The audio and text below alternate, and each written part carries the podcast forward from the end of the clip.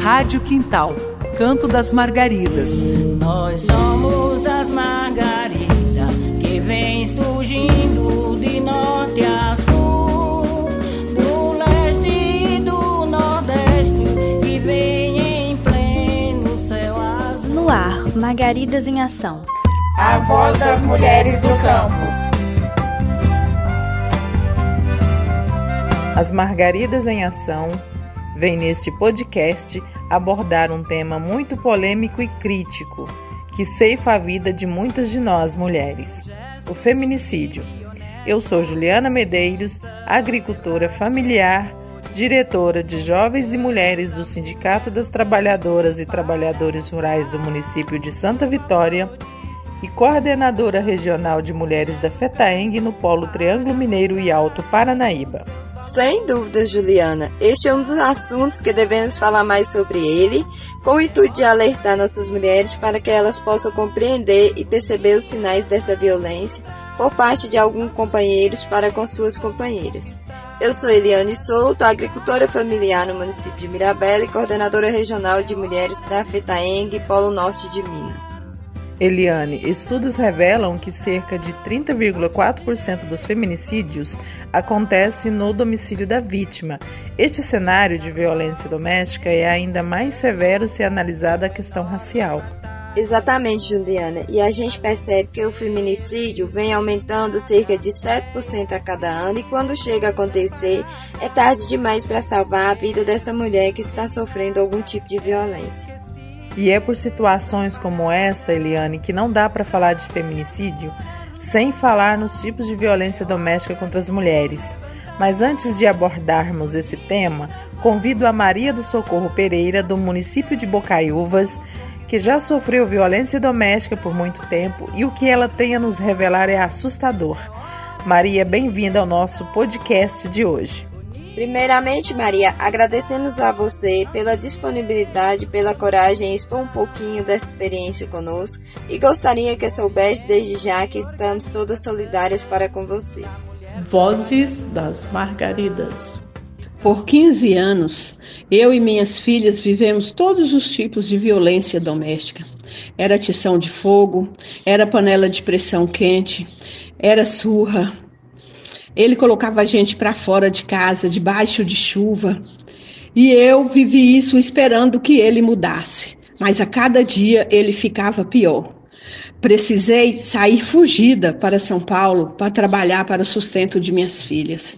Dei a guarda delas para minha mãe e aos 33 anos fiquei viúva por causa do alcoolismo da cachaça dele.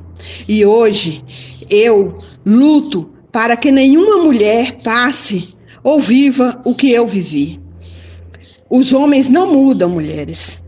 Não se omitam, não se calem, procure ajuda, procure uma maneira de viver, erga a cabeça. Um abraço a todos vocês. E para falarmos mais sobre este assunto, convidamos Raquel Sala. A Raquel é escrivã da Polícia Civil do município de Campina Verde, Minas Gerais, e vai bater um papo conosco sobre o feminicídio e os tipos de violência doméstica contra as mulheres. Senhora Raquel Sala, agradecemos por ter aceito o convite desta entrevista e seja muito bem-vinda ao nosso podcast de hoje. Olá, Juliana e Eliane. Eu que agradeço pela oportunidade de estar aqui com vocês, gravando esse podcast e levando alguns esclarecimentos para as mulheres do nosso Brasil acerca da violência contra a mulher, que ainda hoje é um problema que atinge qualquer mulher, independente de sua situação socioeconômica, idade, cor, escolaridade, religião. E por isso, a reflexão sobre este grave problema, bem como o envolvimento de toda a sociedade no enfrentamento à violência doméstica e familiar, contra as mulheres é tão importante. Raquel, bem-vinda. Sabemos que existem diversos tipos de violência contra as mulheres e que estão classificados em cinco tipos. Poderia falar para nós quais são eles e fazer uma explanação sobre cada um desses temas? A Lei Maria da Penha traz cinco tipos de violência contra a mulher. Um deles é a violência sexual, que é quando a mulher é constrangida a manter, participar ou presenciar relação sexual contra a sua vontade. Já a violência patrimonial é qualquer conduta que configure a retenção, subtração ou destruição de bens e objetos da vítima, ou seja, o agressor controla a mulher e seus bens. Também está entre as violações a violência moral, que é quando o agressor faz comentários ofensivos contra a mulher diante de outras pessoas, ou até mesmo usando as redes sociais, humilhando-a publicamente, a caluniando ou a difamando. A violência psicológica é quando o agressor ameaça, faz críticas o tempo todo, humilha, tenta controlar tudo que a mulher faz, causando para a vítima danos emocionais. E por fim, a violência física, que vai contra a integridade física e saúde da mulher. É quando o agressor bate, espanca, atira objetos contra a vítima ou usa qualquer meio para machucá-la. É importante esclarecer nesse momento que entende-se por violência doméstica e familiar qualquer espécie de agressão contra a mulher no âmbito da unidade doméstica ou familiar, bem como que tenha qualquer relação íntima de afeto entre o agressor e a vítima. Quais são as denúncias e ocorrências mais comuns de violência doméstica contra as mulheres que os órgãos da defesa da integridade física e moral de segurança pública têm recebido? As causas mais comuns que temos observado é o uso excessivo de bebida alcoólica e drogas ilícitas, além dos motivos passionais, cometidos em geral por pessoas dominadoras que, quando perdem o controle de suas emoções, seja por ciúmes, sentimentos de traição ou vingança, cometem atos de violência contra a mulher. O que leva um companheiro a agredir sua companheira? Quais são as alegações mais comuns destes agressores? Com relação às denúncias feitas pelas vítimas, as principais que são registradas são denúncias de violência física e as de violência psicológica, principalmente ameaça. E os autores, né, quando questionados ali por quê, né, é, o que levou eles a praticarem tais atos, muitos negam, né, muitos negam ali a autoria do fato, é, e também, quando é, confirmam a autoria, é, o principal motivo que se dá é questão emocional, né, que eles perdem a cabeça ali e cometem tais violências contra suas companheiras, e uso de bebida alcoólica. Mulheres do campo em ação.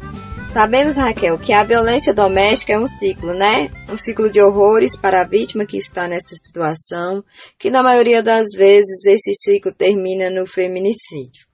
Gostaríamos que você falasse sobre o feminicídio no Brasil e de como as mulheres podem evitar que uma situação de violência doméstica chegue na etapa final com a sua vida ceifada.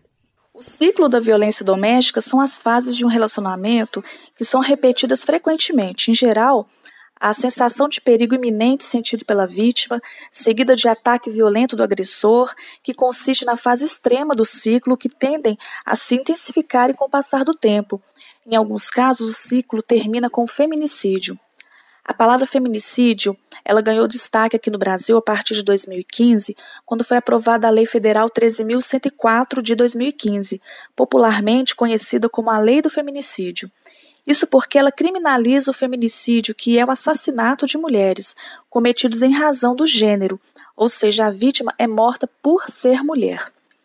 As mulheres que sofrem de violência doméstica geralmente não falam sobre o problema por um misto de sentimentos, seja vergonha, medo, constrangimento, e por isso é inaceitável a ideia de que a mulher permanece em uma relação violenta por gostar de apanhar.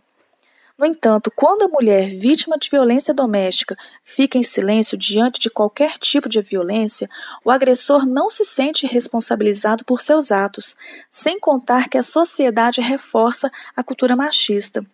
Diante disso, é fundamental que a mulher, que é a vítima de violência doméstica, denuncie o seu agressor. Não se cale. Raquel, muitíssimo obrigada por sua entrevista, que foi muito importante e esclarecedora. Com certeza vai ajudar muitas mulheres a atentar-se mais para as situações vividas com seus companheiros. Eu agradeço aqui a oportunidade em poder colaborar prestando alguns esclarecimentos para as mulheres e ressalto aqui a importância de não se calarem e denunciarem seus agressores. Você está ouvindo o programa Margaridas em Ação. A voz das mulheres do campo. Nossa segunda entrevistada de hoje é a doutora Ana Carolina Silva Araújo, residente no município de Uberlândia, no Triângulo Mineiro, formada em psicologia e atuante na sua profissão. Doutora Ana, bem-vinda. Olá, Juliana. Olá, Eliane. É um imenso prazer poder fazer essa participação aqui com vocês sobre um tema tão importante como este. É importantíssimo que tenha mais trabalhos assim, pois eu acredito que o primeiro passo para qualquer mudança é a discussão sobre o tema. Bem-vinda, doutora Ana, ao nosso podcast Margaridas em Ação. E já gostaria de lhe fazer uma pergunta: como a violência doméstica afeta a vida das mulheres? Olha, eu diria que afeta não só a vida das mulheres, mas de todos enquanto comunidade. Né? De uma perspectiva mais individual, em termos psicológicos, essa mulher ela pode desenvolver vários tipos de sintoma. Depressão, ansiedade, fobia, vergonha, baixa autoestima e até mesmo consumo né, de álcool e algumas drogas. Enfim, cada mulher ela vai desenvolver um tipo de sintoma né, em, em consequência da situação. Só que a gente também tem que pensar numa perspectiva mais ampla, mais social. Quando uma mulher ela sofre algum tipo de violência, né, essa violência ela impacta todo o ambiente familiar, os filhos, né, e, e começa a naturalizar um tipo de violência. Gera todo um contexto ali para a repetição dessa trama familiar nas gerações seguintes. Doutora Ana Carolina, uma mulher que foi vítima de violência, como essa mulher consegue seguir em frente depois de tanta dor e tanto sofrimento? Nós sabemos que o ser humano ele é um ser biopsicossocial. Entendemos pela visão da psicologia que nós recebemos influência tanto do biológico, da carga genética, né, é, quanto da estrutura psicológica e do meio social. Então, dependendo da força que cada mulher tem ali dentro de si, né, da estrutura psicológica, se ela receber um tipo de ajuda certa, né, com acolhimento, com amparo, ela pode ressignificar isso, mas não sem cicatrizes, não que será fácil, mas é possível. É preciso que essa mulher passe a enxergar a dor e o sofrimento como um combustível para a mudança e não algo que a faça desistir. Talvez a palavra-chave aqui seja resiliência. Quais as consequências do feminicídio no ambiente familiar? Em uma palavra, desastrosa. Quando uma mulher sofre algum tipo de violência, qualquer tipo que seja, né, mesmo que seja é, a vítima do feminicídio, não é só a mulher que sofre, mas todo o ambiente familiar, toda a comunidade, toda a sociedade pois crimes como estes, eles fortalecem o sistema machista em que vivemos, naturaliza esse tipo de, de violência. Os filhos né, olham para aquela situação e repetem isso nas suas vidas. Toda uma família se desmancha. Nós temos que enxergar o problema como sistêmico e não como individual. Esses agressores dão sinais que são pessoas violentas. Como nós mulheres podemos nos atentar para identificar esses sinais? É difícil identificar porque inicialmente o agressor ele se apresenta como sendo a melhor pessoa do mundo. Ele envolve a mulher né, com várias atitudes boas e quando ela vê, ela já está naquela relação abusiva. Ele grita com a mulher, desvalida suas ações e ideias, ele sempre decide as coisas que cabe a ela decidir isola essa mulher de pessoas que podem dar força, como amigos e família. Situações de ciúme descontrolado, ataques de raiva, tudo isso são sinais. Mas a grande questão aqui não é olhar para fora, para o outro, para este homem apenas. O segredo também é olhar para a própria mulher. Nós temos uma bússola interna que nos indica aquilo que está certo ou não. Então, quando a gente sente algum mal-estar, algum desconforto diante de uma situação, nós não podemos fechar os olhos para isso. Muitas vezes essa bússola, né, entre aspas, ela está desregulada, porque a mulher ela passa a encarar essa situação por passar por elas várias vezes ou por já estar naturalizado isso na, né, no contexto familiar dela como algo comum. Né? Então é importante que as mulheres elas estejam sempre conversando com alguém de sua confiança, conversando com uma amiga, alguém que dê a ela uma outra perspectiva.